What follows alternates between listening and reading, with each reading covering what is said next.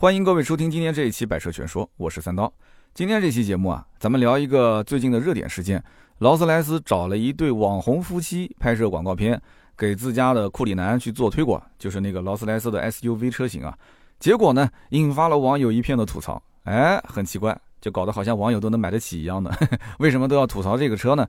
为什么要吐槽这个广告片呢？啊，原来就是这一对网红夫妻，他们是招黑体质，有非常多的黑料。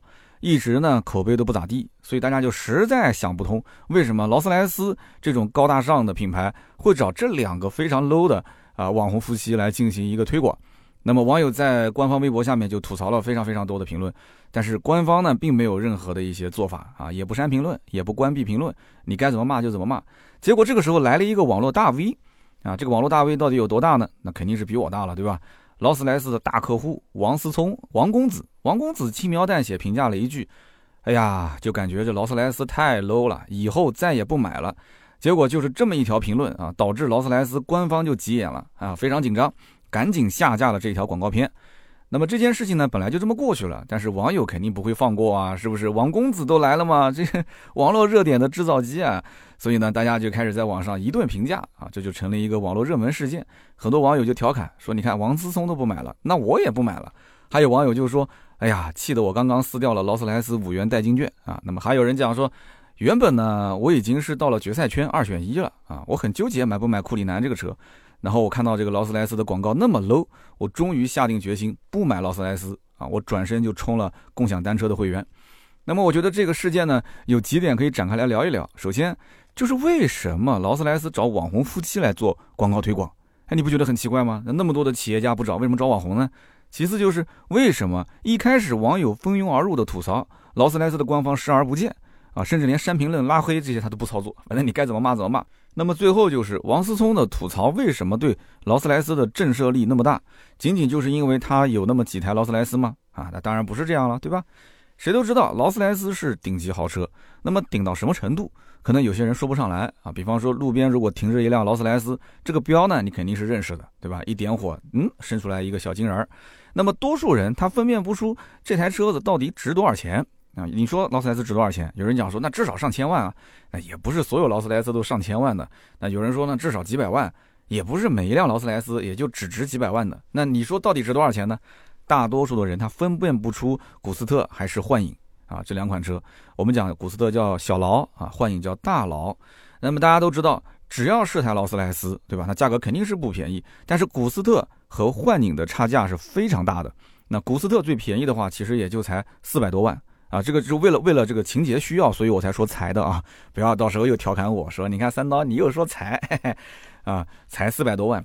那么幻影这个呢，稍微贵一点点啊，要上千万。那么也就是说，一辆劳斯莱斯幻影可以买两台半的啊，两台多的这样一个古斯特。所以这两台车本质上来讲的话，不在一个级别，而且差价是非常大。那么很多人结婚都喜欢找豪车去做头车，是吧？如果说预算只有一两千块钱，那么大多数人呢找的都是奔驰的 S 级或者是宝马的七系。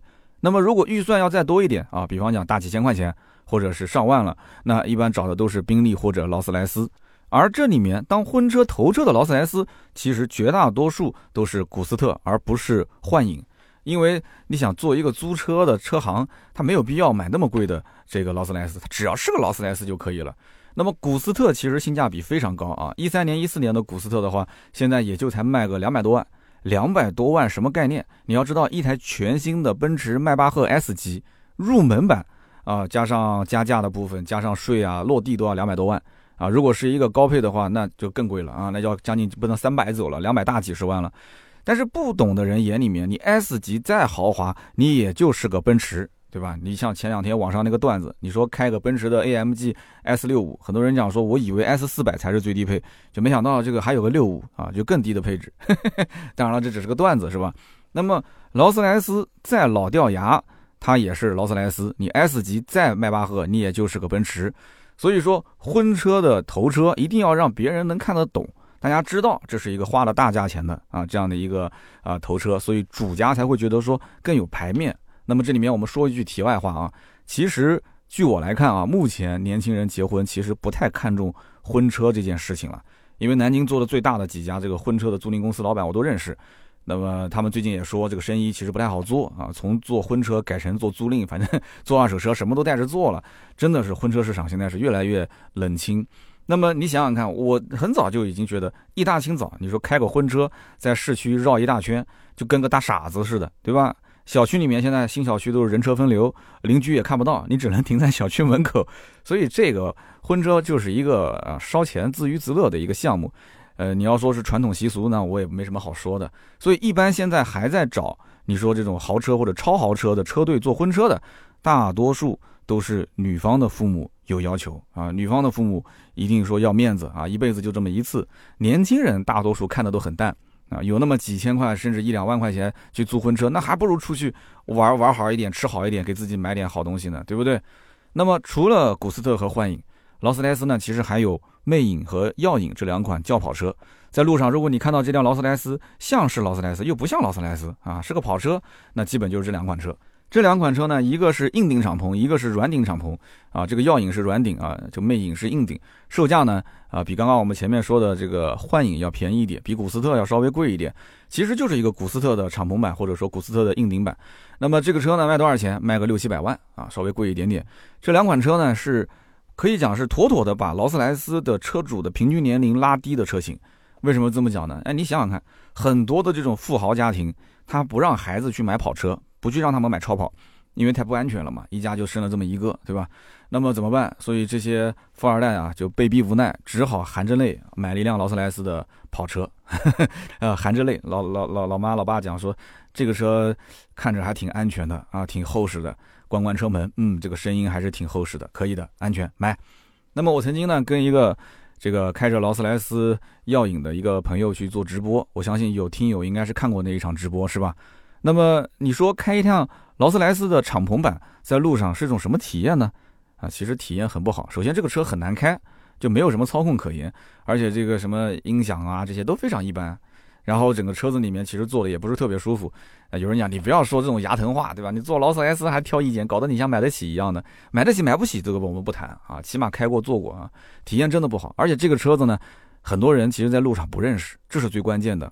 很多老百姓如果远远的看到前面有一辆敞篷，但是你又不认识这是什么车，很多人都以为是个杂牌的一个敞篷车。那现在这些电动车造的稀奇古怪的，也说不准，那说不定是个那个什么什么松散机车之类的，造了一辆电动车。所以在这个路上，连面包车都敢插你的队，一点都不夸张。当时那个直播很多人应该看过的，晚高峰的时候，对吧？我跟这哥们儿两个人在在去取一台试驾车的路上，就是开着劳斯莱斯去试呃取试驾车，结果呢？晚高峰，这个临杭高速的那个时候，我们上入口旁边那辆面包车真的是一点都不会让你的，就那个车头挤进来的时候，我估计离我们劳斯莱斯大概也就差个几十公分就撞了。而且在高速公路上面，你要想说我打个转向灯，想要去呃并个线，那后面的车子也是不让你的。我的天呐，我真的我觉得现在太厉害了，这大家啊，就果然啊，现在的中产还是比较多，就可能有的人认出来，但是我相信大多数人可能还是没认出来。所以他就是胆子比较大嘛，你开个敞篷有什么了不起的，对吧？所以呢，在富二代的圈子里面，其实对劳斯莱斯的魅影，呃，认可度并不是很高，但是对这个软顶敞篷的耀影呢，呃，还是有一定的认可度。不过呢，从性价比上来说，啊，这个耀影也好，魅影也好，其实卖的都不好。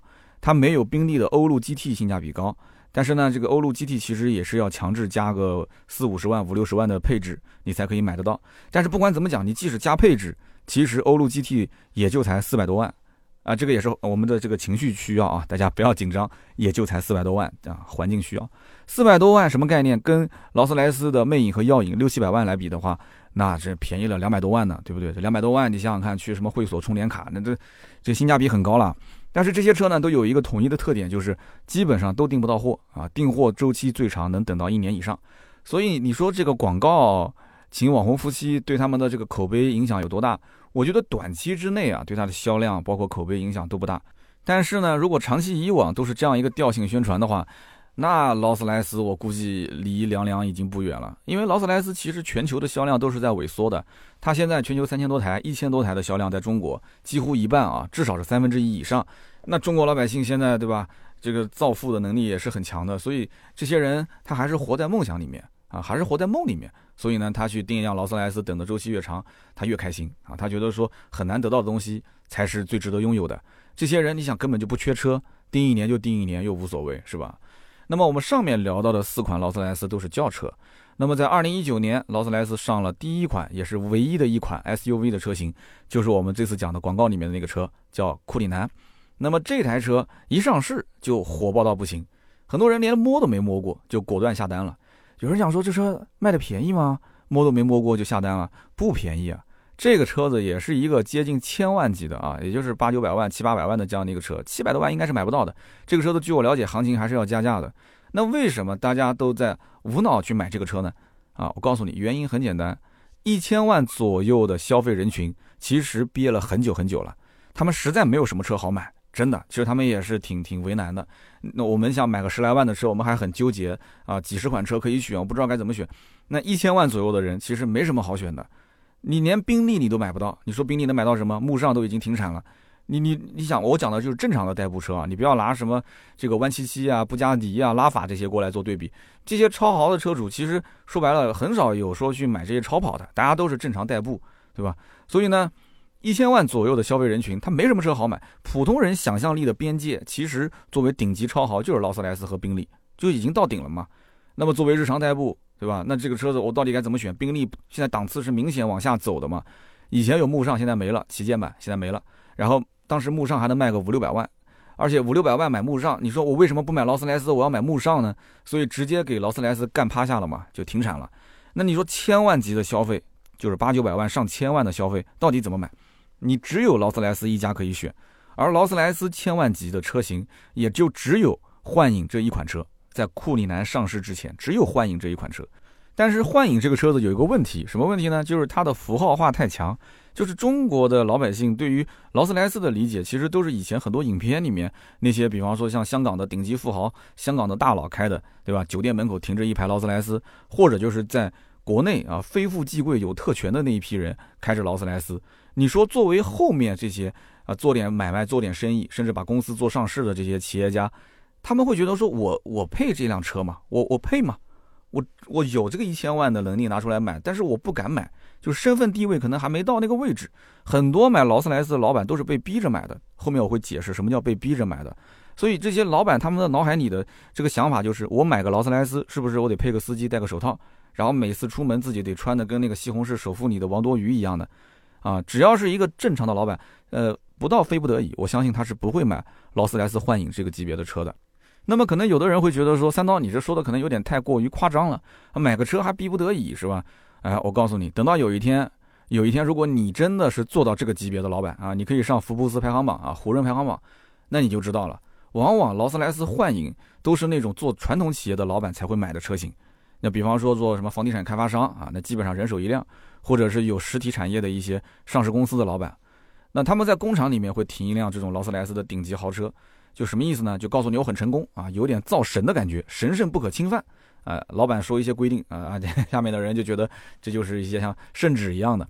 那么，就算这个老板他自己想很低调，但是你想当地的 ZF 啊，我们就不说具体了，当地的 ZF 跟上下游的一些企业，他也会鼓励这些大公司的老板去买一辆劳斯莱斯幻影。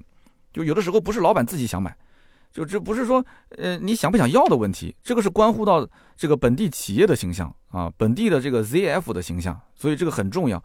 所以，往往很多劳斯莱斯的牌照都非常的好。你以为是安排个司机去拍牌照拍回来的？啊，怎么可能呢？四个七、四个八、四个六这种，都是特批的啊。上面去批条子，然后让车管所给他留号码，都是特批的。换句话说，买这个车的事情，其实都是在上面的人的授意之下啊，跟企业主沟通完之后，买之前这个牌照其实条子都已经批好了。那么各位可以查一查。你比方说像老干妈，大家都很熟悉。老干妈在贵州是吧？老干妈的那台劳斯莱斯，你说老干妈这老太太其实很低调的，对不对？又不上市，又不跟银行贷款，都是上亿的，可能十几亿的现金流。你说对他来讲，他需要劳斯莱斯吗？他不需要。老太太很低调，他不需要。但是为什么他要有一辆劳斯莱斯呢？而且他的牌照是什么？他的牌照是贵 AA 八八八八，就是因为周围的人觉得他有需要，他到了这个位置了，他有需要。当地的 ZF。ZF 是什么？自己百度可以搜一下。如果听不懂的话，当地的 ZF 节目里面不能聊的啊，他是需要这样的企业去配一辆劳斯莱斯啊，给别的别的地方的 ZF 看一看啊，我们这里的企业有多成功。那么劳斯莱斯的库里南跟我们前面说的劳斯莱斯幻影同样都是上千万的，它有什么不一样呢？就是这台车虽然说卖个八九百万，将近千万，但是对于每一个老板来讲，这就是一辆贵一点的 SUV 而已。哎，这跟那个幻影完全不是一个概念，幻影是符号化的，库里南对他们来讲就是一个贵一点的 SUV 而已。你说我开出门，我开个库里南，我个人感觉就跟我之前开的，比方说迈巴赫的 GLS，或者是开的路虎的大揽胜，就就稍微的贵一点吧，就稍微的豪华一点点，也没有什么太大的区别。可是我我消费得起啊，对不对？我之前的车子也两三百万啊，对不对？一两百两三百万，我现在无非就是多花了个五六百万嘛。对他们来讲，五六百万真的是这，我我后面就跟你讲，你就知道了。五六百万对他们来讲就是洒洒谁了，对不对？那么这个车子开出去，他们需要什么样感觉呢？他们需要就是跟奔驰、宝马、路虎、宾利这些车主要拉开距离，哎，有有开出去更有面子吗？跟他们拉开距离，这就够了。那么至于这个车好不好，不重要，一点都不重要。什么动力啊、油耗啊，这这这都不重要，什么都不重要，只要能开得走就行了。之前大家记得吗？呃，东北的一个网红啊，叫什么二驴是吧？那个胖子，就那哥们儿不是把一台车借给他的一个兄弟开，然后撞了，撞了之后非常开心，拍了一个视频。哎，二驴啊，好像当时是二驴他爸跟他直播在在连线。哎，叔，我把这车给撞了，啊，人没事，人没事。哎呦，没事没事。啊，当然他不讲吧，没事，我们再买一辆。这车子回头先拿去修，回头再买一辆。那为什么当时要做直播，要要去营造这个事件？后来又上了各大热搜，什么二驴的劳斯莱斯撞了，啥这个那个的。其实这就是话题点嘛。对不对？非富即贵，上千万就是买了一辆贵一点的车，撞了就撞了，再买就是了，对吧？就是为了造神有钱啊。那么车主就是想拉开一点距离，所以库里南当时一下子引爆了这个千万级汽车消费的市场。中国不差钱的人太多太多了，真的是不差钱的人太多太多。一千万对于一个普通老百姓来讲，可能一辈子都赚不过来，但是对于某些行业来钱比较快的行业来讲，可能几个月就赚到了。啊，就稍微时间长一点，可能也就是连把连把两年就赚到了。身价几十亿的老板，你说他花个一千万去买台车啊？这个车子如果你要开公牌啊，你还可以开增票，然后去抵抵税之类的。而且这个车将来你不想开了，你把它卖掉还能去回个血，对不对？亏个几百万对他们来说洒洒谁啦，毛毛雨啦。大家想一想，像这种上市企业，或者说有几万人甚至几十万人的这种大企业的老板。他给员工就是，如果说带薪休假个一两天的话啊，整个企业要是放假的话，他每一天的工资支出可能都是几十万，是不是这概念？所以为什么王思聪买劳斯莱斯跟买衣服一样，就是这样的一个啊收入跟支出比的一个概念？他觉得值的话，他就会去消费，他不会觉得贵。劳斯莱斯你说卖的是什么？他卖的是感觉，这个很重要。但是很可惜，劳斯莱斯最近几年其实在国内的口碑已经是世风日下了。但是这个口碑影不影响这个豪车车主的消费呢？哎，我们回头要在节目最后给大家总结一下，因为我也是打电话问了几个劳斯莱斯车主，问了他们对这个事件怎么看啊，影不影响自己将来换车？我只能说，没有什么产品目前可以取代啊劳斯莱斯。上期节目有人讲说我用那个平替用的不是很准确，平替应该是低价位的一些产品去替代高价位的产品。但是我好像是把高价位的产品跟低价位的产品搞混了，然后说了一个什么平替。那么我觉得劳斯莱斯有没有平替的产品？目前你是看不到的，对吧？所以销量还是非常不错的，而且未来的一两年，我觉得对它的影响都不大。现在订货都能订到一两年之后，所以你想，全球一共三千多台啊，中国人订了一千多台，而且还不停的源源不断的有订单。那么最近两年，网红、微商、带货主播都非常爱买或者是爱去租劳斯莱斯，为什么呢？其实就是造神啊，啊。大家想一想，买劳斯莱斯代表什么？买劳斯莱斯代表我已经是混到顶流了，我已经非常成功了，我金字塔塔尖了。你不想跟我一样成功吗？你不想住大别墅开劳斯莱斯吗？你不想过着人上人的生活吗？人在人上啊，是人为人；人在人下，是己为人。想跟我一样成功吗？请加入我们的团队，我会教你方法啊。其实赚钱就是那么的容易。所以你想，对于这些他希望发展脑残粉的团队来讲，劳斯莱斯它就是个神器。对不对？你不用去多解释，你把这车停那边，你拍个视频，拍个照片，哎呀，就是搞一个这个五星级酒店，然后微商团队去搞一个什么订购会，那的感觉是完全不一样的。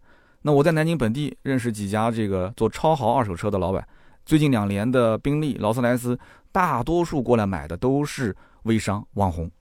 我有一次去他们店跟老板聊天，然后过来买车，说，哎，我那个奔驰大 G 什么时候到啊？那个也是个大网红啊，然后跟我讲，他前两天也是买了辆劳，然后最近又买个大 G。那么老板讲说卖这个车子其实我不赚钱。我说你卖这种车都几百万的车怎么不赚钱？他说哎呀，就是想跟网红交个朋友，对吧？让网红帮他们去推广推广二手车，啊，帮他们教教他们怎么做内容。因为二手车老板也想当网红，那那些直播带货的网红，他们也想去学啊，怎么去做直播带货，去卖二手车，想要流量，想要学方法啊，所以这也算是互惠互利，是吧？哈 那么这一次的劳斯莱斯找网红夫妻做广告。我个人觉得啊，一点都不震惊，一点都不奇怪。这几年劳斯莱斯已经飘了，真的，这个品牌已经飘了，它根本不需要推广和运营。那中国的劳斯莱斯的销售渠道其实非常非常的混乱我估计一般人可能不知道，因为我的听友当中有多少人开的劳斯莱斯，我也不知道。如果你最近两年买过，你应该就清楚我讲的这件事情是不是靠谱啊？大多数人没进过劳斯莱斯 4S 店，但是你要如果去了，你会发现有一些地方的劳斯莱斯店里面其实根本没有展车。你不要看到某音平台上的那些人演的一些剧本啊，告诉你说，哎怎么样怎么样？劳斯莱斯其实很多店没展车的，订车都要等很久啊！你还说什么试驾车？想都不用想，试驾车都没有的。那他就是个二道贩子，就是他的所谓的授权经销商其实很一般，装修什么都很一般。那么你找谁去买劳斯莱斯呢？你到店里面传统的 4S 店，你会觉得买不到车。你问他什么时候订，什么时候拿车，他都不知道。那你得去哪？你去二级经销商找二网去买劳斯莱斯。现货、准现货一大堆，随时都可以给到你。为什么呢？因为劳斯莱斯 4S 店卖给你的车，销售只能赚到提成，而这些二级经销商卖给你的车，啊，它是可以赚到其中的差价。那它其实货源从哪里来呢？它还是从 4S 店调货。也就是说，4S 店的实际配额，它并不想从店里面给到你，它通过二网给到你之后呢，二网中间加上钱之后，赚了个差价。这个差价可就不是一万两万这种差价了。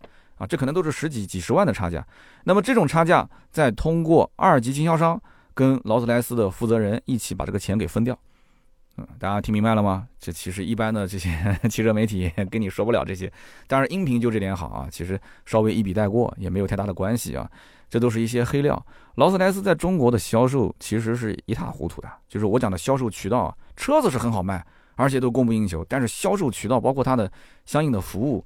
我觉得真的还没有奔驰、宝马、奥迪靠谱啊。那么当年南京还记得吗？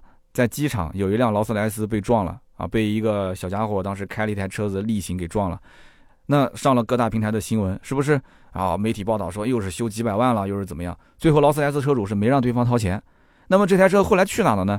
啊，一开始有人讲说是送到宝马 4S 店修了，还有人讲说是送到这个上海的劳斯莱斯的售后去修了。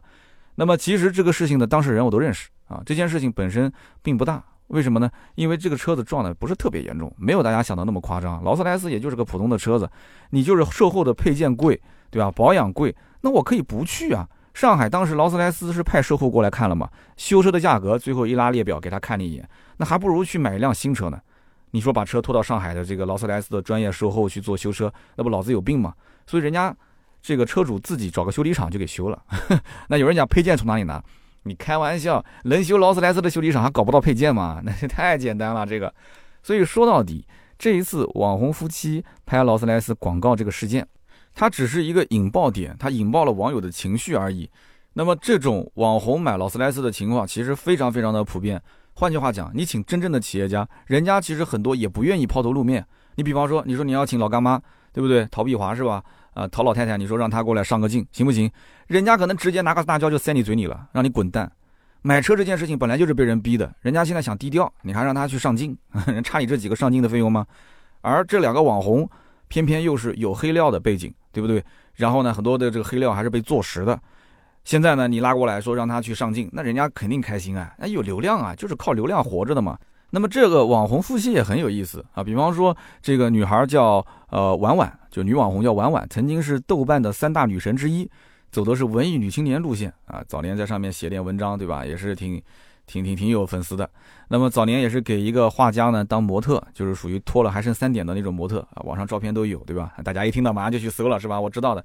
然后呢，她后来就成了那个画家的情人。那么。暴露之后呢，就被原配暴打了一顿。打完之后呢，这个画家就资助他去国外读书啊，就有点才华。然后读的是哥伦比亚大学的一个分校，这个学校呢就是奶茶美眉的这个学校，他算是他的学长。那么回国之后，这个叫婉婉的网红就找了个老公嫁了，老公呢叫林汉。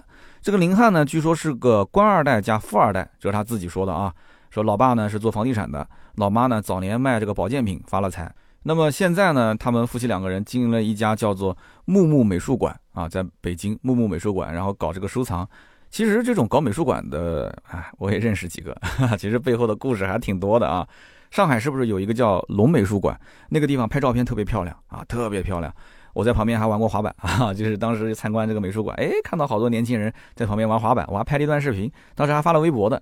然后我有一次在旁边还吃过一次饭啊，就跟哥们儿在一起聊天，然后哥们儿就跟我说，旁边的龙美术馆去过吗？我说我去过，他说觉得怎么样？我说我觉得就很小啊，也没什么，就进去绕一圈，很快就十分钟就看完了。他说这个老板的故事可传奇了，以前是个开出租车的，然后后来就一路开挂，啊，就像是不知道是在干嘛，反正就一路开挂，一路暴富啊，每个点踩的都很准。啊，就就像白手套嘛，一讲就懂了嘛。我说就不用听他的经历了，这个其实就跟赵薇老公就非常像是吧？具体就不多说了。那么这个木木美术馆，就是北京的这个木木美术馆，当年还出现过工人从顶层坠落身亡的事件，然后网友当时也扒出来，官方当时对外都是模棱两可，也没说法，然后还删这个网友的评论，所以这个夫妻两个人在网上真的是，呃，黑料是非常非常多。反正说到底就是网友不待见这一对网红夫妻。那么女的呢是专品位，你要谁说她没有品位就跟你吵；男的呢是装有钱，谁要说他没有钱，他就跟哪个网友吵，就跟哪个网友撕逼。那么还经常被人扒出来说晒这个别墅是假的啊，晒名牌的包包也是假的。再加上这个女网红又是个小三的背景啊，更是让网友是这个戳脊梁骨。那么更夸张的是什么？就是网友在劳斯莱斯的这一条视频下方留言，这个男主就这个叫林汉这个男主角啊，他竟然还去。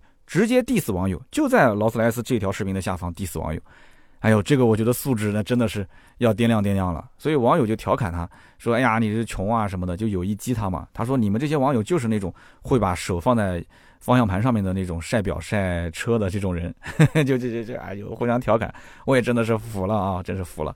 劳斯莱斯估计也是肠子也悔青了，遇到这种奇葩的网红夫妻。反正说白了，就是劳斯莱斯，我觉得广告做的太少，手太深了。啊，也可能是劳斯莱斯本来就没什么预算啊，找来找去就找到这两个喜欢争名夺利的、喜欢流量的，然后用劳斯莱斯来给自己脸上贴金的，对吧？这样的一对夫妻，然后愿意出镜，所以就凑合一下了呗，就凑合一下嘛，那就拍呗，拍条片子就发呗。原来这个执行公司估计多数也就是想挣个差价，就交个差嘛，反正片子拍的也比较拉胯，在网上也估计没人看。哎，谁知道这条片子竟然是惊动了娱乐圈的纪委书记王思聪啊！然后他说了一句太 low 了，从此以后不买了。那你说王思聪这句话到底威慑力有多大？你想一想啊，王思聪是不是国内富二代的一个典范？这个典范你可以理解成褒义词，也可以理解成贬义词，这个无所谓，我们不评价这个人。那么现在富一代有两种人，我觉得富一代就两种人，一种就是早年改革开放时期崛起的那一部分人，吃了红利了嘛，对吧？要么就是现在互联网时代这些新贵也是吃了一波时代的红利，不是你有多牛逼，是时代造就的你，对吧？互联网时代的新贵。那都是什么？互联网时代的新贵都是像马云啊、雷军啊这种风格，对不对？牛仔裤、T 恤衫，哎，就很随意的这种。那么早年改革开放起来的那些老富豪啊，就是那些 old money，他们是什么样？他们其实现在也很低调的，他们就养老嘛，也很低调的。那么就唯独中间这一批富二代，那么这一批富二代呢，他也没有奋斗过，他们天天就研究怎么买车、怎么换车、怎么玩车。对吧？那个时候，你像老一辈的这些改革开放起来的这些富豪，又计划生育啊，大多数家里面也就生了一个。那生了一个怎么办呢？那就给他花呗，只要不犯法就行，对吧？给他花呗，养着呗，反正这辈子钱也花不完。所以王思聪这种富二代，虽然在网上很多人黑他啊，虽然说在现实生活中，包括像我身边很多富二代也不承认说他有多牛叉，但是其实王思聪的这种顶流，他的生活方式。是真真正正影响着国内很多富二代的生活方式啊，这个就是潜移默化的。所以劳斯莱斯一开始对普通网友的吐槽是视而不见的。说白了就是，一方面劳斯莱斯觉得说这些人对吧，你也你也买不起对吧，你就评论评论就是了。另外一方面，你说劳斯莱斯他不知道吗？真正买劳斯莱斯的客户会天天去刷微博，然后去看评论吗？所以劳斯莱斯的官方、劳斯莱斯中间的广告执行方都会认为这件事情就是个活儿，把它给干完了就行了，对吧？什么声量大小无所谓。那么劳斯莱斯这种产品，它卖的就是感觉，所以这波营销我看的是一头雾水，对吧？你要是真有钱，你的推广肯定是在正确的流量池里面去推广，不是什么流量都是你劳斯莱斯的流量，对吧？这点道理都不懂吗？劳斯莱斯这种车型，你想大富大贵的人才能开得起的车，那花再多的钱，你也要去找那种大富大贵的人出入的场所，啊，这个微博下面的评论区，你说这是这是大富大贵的人会经常来的地方？这种大富大贵的人一般都是比较隐秘的，或者说是甚至不对外开放的一些场所，对吧？你要去做分析啊，你大量的钱可以在分析他的消费路径这条线路上啊，他会出没的一些地点，这种地方你要去花钱。所以劳斯莱斯就是造梦，就是高附加值的产品啊！真的把泡沫如果戳破了，其实这个车一文不值。那么节目最后呢，就说一说最近两天啊，我也是给身边几位这个劳斯莱斯车主啊。发了微信问了一下，我问他们是不是看到这个视频了啊？都说看到了。我问他们是不是准备把车给卖掉了，然后人家就笑了，说那这，他说刀哥，你说我卖了这车，我还能买啥车呢？对吧？就凑合开了，那怎么办呢？而且劳斯莱斯本身就不愁卖啊，就是卖了，如果再想买，你还买不到，你除非去买二手的。所以这种小网红的广告啊，这种事件不会对身边这些买得起劳斯莱斯或者是将来要换劳斯莱斯的人有任何的影响，或者说暂时来讲影响并不大。那么好的，跟各位劳斯莱斯准车主，我们今天节目啊就暂时聊到这里啊。以上就是今天节目所有内容，感谢大家的收听和陪伴。那么关于今天我们聊的这个话题，劳斯莱斯找网红夫妻拍广告这个事件，大家有什么想聊的，欢迎在我们节目下方一起交流啊。我们会在每期节目的留言区抽取三位，赠送价值一百六十八元的芥末绿燃油添加剂一瓶。那么下面呢是关于上期节目的留言互动。上期节目呢，我们聊的是雅阁啊，很多人一看就是对雅阁特别感兴趣。甚至我们的听友当中有好多好多的雅阁车主啊，很多人都说是最近两年买的，有很多人都说早几年买的。然后我看到其中有一位听友叫做刘东旭，他说：“三刀，我很认真的听完了你的解说，我觉得你对消费者的心理分析还是非常透彻的。我是一名雅阁混动车主，去年八月份从国产车换成了雅阁，当初本来是想买燃油版的，那么试驾完混动之后，我果断放弃了燃油，因为什么？就是因为那个起步几秒钟，我感觉啊，这个混动版实在是太棒了。”我每一年的公里数其实不太多，也就是一万多公里，但是呢，我还是想买混动，虽然有点浪费啊，但是在市区去开起来感觉非常爽。那我还是觉得这个钱花的值。另外就是在看雅阁之前，我当时看的是凯美瑞，但是对比价格之后，我发现凯美瑞2.5的豪华这个预算其实可以买到混动版的中配的雅阁，那我觉得还是雅阁的混动更划算。那么之前我也看过英仕派。那我为什么要放弃英仕派呢？虽然说当时英仕派比这个雅阁要便宜一万多，我放弃的原因就是因为我 B 级车都买了，我都花了二十多万，将近三十万了，我为什么还要买一辆大家没有听过的 B 级车呢？所以我就直奔雅阁。这个心态就是大多数人买雅阁的心态，非常非常的写实啊。下面一位听友叫做香烟我要五二零，他说三刀，我是周六看的雅阁，十九万两千八的这款车。哎，在我们这边是有优惠的啊，优惠了三千块钱。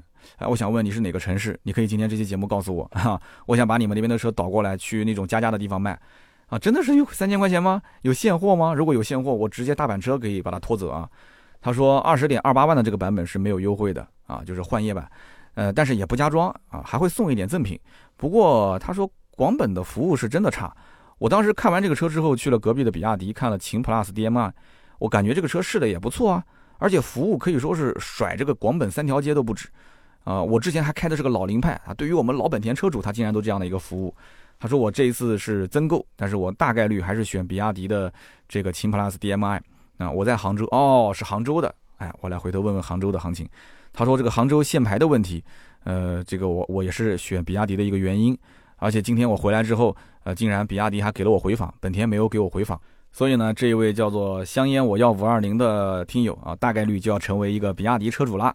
但是我想提醒你一句，就是比亚迪现在可是缺货非常非常非常严重啊，特别是这种插混车型。所以你跟他签订单之前，一定要在合同上写清楚几月几日前提车，千万不要模棱两可的啊，写个什么三个月左右提车，或者是车到即提，那你就会进入到一个漫长的等待期。他服务仍然很好。告诉你说，先生不要着急，请再等一等，车已经在来的路上了，不要着急，再等一等。所以这个是唯一给你的提醒啊。但是雅阁就没有那么紧张啊，雅阁基本上一个月左右啊就能提到车。那么下一位听友呢，叫做鹏鹏零四幺八，他就说了一句话，他说：一九九八年，我暗恋的女孩的爸爸开的是一辆三点六自吸的雅阁，雅阁我一直是有情节的。我的天呐！一九九八年开三点六的雅阁，那这个姑娘你错过了，真的是太可惜了。这可能是一次改变你命运的机会啊！太可惜了，太可惜了。那我想问问你，现在开的是什么车呢？哈哈，你现在开的肯定不是雅阁是吧？我很好奇啊，网友应该也很好奇。那么好的，以上三位呢，就是我们上期节目的中奖听友，也是感谢大家。虽然没中奖，但是大家非常踊跃的给我留言，六七百条的留言，我真的很感动啊。上期节目我也是最后啊，恳请大家没留言的多留一留言，因为最近我看不到你们了啊，台下没有观众了，我心里面好失落。那么这期节目也是一样，其实大家评论留言很简单，你其实就是打开评论区，你直接点一下，你哪怕打个 H，然后出现第一个字就是好，对吧？你就回按个按个空格，按个回车，你直接打上去就可以了嘛。你哪怕一个字，我觉得对我也是支持嘛，对不对？所以呢。听了节目的，希望还是留个言支持一下。那么这期节目，如果说你觉得好的话，你也可以转发到你的朋友圈，让更多的人听到。我相信很多人都看到了这个劳斯莱斯的事件，也可能希望听一听这里面的八卦，也希望听一听解读。那么转发也是对我最大的支持。如果想看更多的原创内容呢，可以关注公众号“百车全说”。想进入我们社群，也可以在公众号“百车全说”找到我们的联系方式。今天这期节目呢，就到这里，我们周六接着聊，拜拜。